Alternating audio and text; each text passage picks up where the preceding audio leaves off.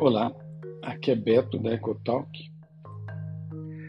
Nós nos envolvemos em uma polêmica internacional recentemente sobre o efeito Coanda.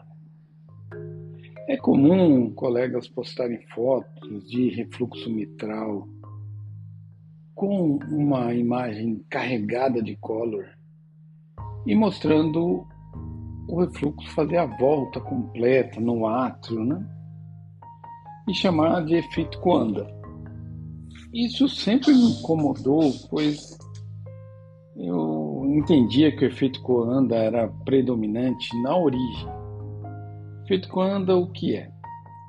O efeito Coanda é o sangue ao passar um fluido, ao passar por uma parede, ele acelera na continuidade dessa parede. Então tem um orifício, uma parede, que é a parede lá do átrio.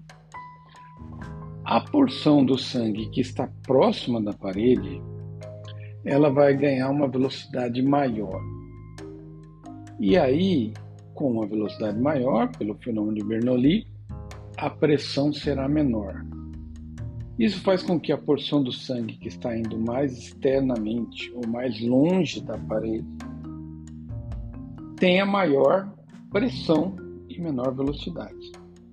E com isso empurre o sangue para que ele faça aquele contorno atrial ao invés de espalhar simplesmente pelo átrio. Isso é demonstrado facilmente colocando uma colher, o dorso da colher, em um filete d'água e você observa que o filete d'água ele ainda continua em direção à, à curvatura, mesmo após não estar mais em contato com a colher. Isso é denominado fenômeno Coanda, quer dizer, isso é usado na aviação, isso é usado na aerodinâmica, é muito útil na prática de fluidos, de você planejar como seu objeto quer interagir com um fluido em movimento. Isso pode ser demonstrado em simuladores, como até no blog eu coloquei um simulador mostrando a queda da pressão na borda que tem contato com a parede do átrio.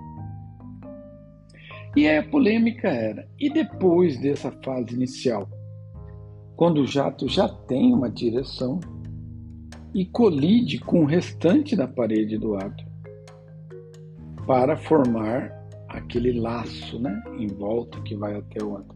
Aquilo ainda era coanda ou aquilo era uma deflexão. Um colega muito é, capacitado, que é o Ashbourne, aqui, da Noruega, é, terra que se notabilizou por conhecer muito de ultrassom Doppler e ter uma das principais figuras do, da ecocardiografia é, é da Noruega, né? faleceu recentemente, colocou que na visão dele não era Coanda toda a imagem, apenas a inicial. Isso desencadeou uma polêmica internacional, muita gente participando, muitos argumentando de maneira usar física, outros argumentando de maneira emocional. Para o ecocardiografista, o que muda? O que muda é que o efeito Coanda, ao desviar o jato, tira a facilidade de avaliar o refluxo ao color. Então, não é tão fácil avaliar a quantidade de refluxo quando o efeito Coanda está presente. Se você é daqueles ecocardiografistas que privilegiam o color. Se você é desse tipo de ecocardiografista que privilegia o color, você deveria ser também um ecocardiografista que sabe classificar, graduar o color adequadamente. Se você pesquisar imagens em livros, imagens em artigos, imagens de internet, é muito comum ter o color carregado demais.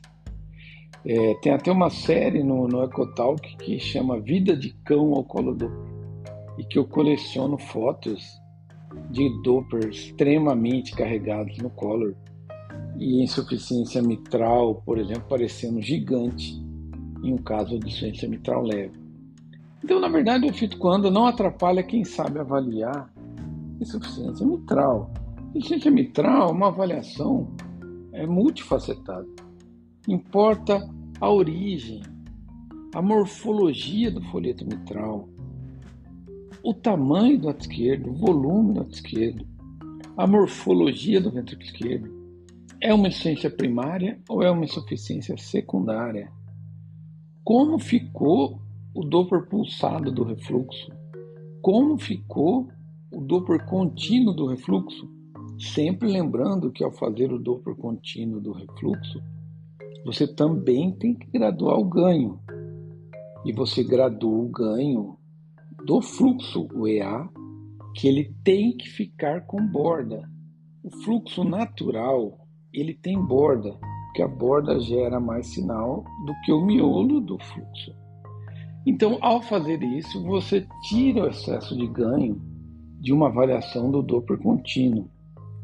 É possível avaliar pelo PISA. Quem é fã do PISA pode usar essa avaliação será prejudicada no caso do Conda, mas pode usar essa avaliação. Quem usa continuidade pode usar a continuidade para avaliar quanto que foi o refluxo, quanto saiu na via de saída, quanto entrou pela mitral, provavelmente a volta então o refluxo. Não é difícil depois de coletar todas as informações classificar uma ciência mitral e a palavra final, o juiz máximo, Supremo Tribunal, é a pressão pulmonar. Em casos crônicos, é muito difícil, se não dizer impossível, ter uma ciência mitral moderada ou acentuada com pressão pulmonar normal e uma acentuada com pressão pulmonar aumento leve, porque a, o refluxo vai aumentar a pressão no lado esquerdo e isso vai ter impacto na pressão pulmonar cronicamente. Então, nem acho que o efeito Coanda é tão importante assim, mas a polêmica foi interessante, pois descobrimos que muita gente coloca o efeito Coanda como a causa deste refluxo em looping, o que do ponto de vista da física pode ser interrogado. Ele vai continuar existindo mesmo na, no teto do ato? Provavelmente ainda existe efeito Coanda. Mas aí seria mais o efeito reflexivo do jato batendo na parede? Provavelmente sim. Então, não é uma discussão que tenha um valor enorme para um laudo, mas é uma discussão interessante para pessoas que colocam fotos na internet e vão ser avaliados por pessoas como o professor da Noruega, que entende muito. Inclusive, ele tem um site que chama Strain Hate, que é muito bom, avaliando exatamente a deformação. Talvez a melhor informação sobre deformação que já tive acesso na vida. É no site dele, que inclusive foi recentemente reformulado. Então, vale a pena primeiro ir ao site dele e assistir às explicações, às aulas, os objetos e, segundo, estudar o efeito Coanda e usar com parcimônia. O efeito Coanda não é um exemplo banal. E às vezes no ecocardiograma, muitos ecocardiografistas gostam de exibir um conhecimento mais física é um conhecimento bem difícil, bem avançado. Às vezes é melhor você ficar atrás do seu limite de conhecimento e não acima.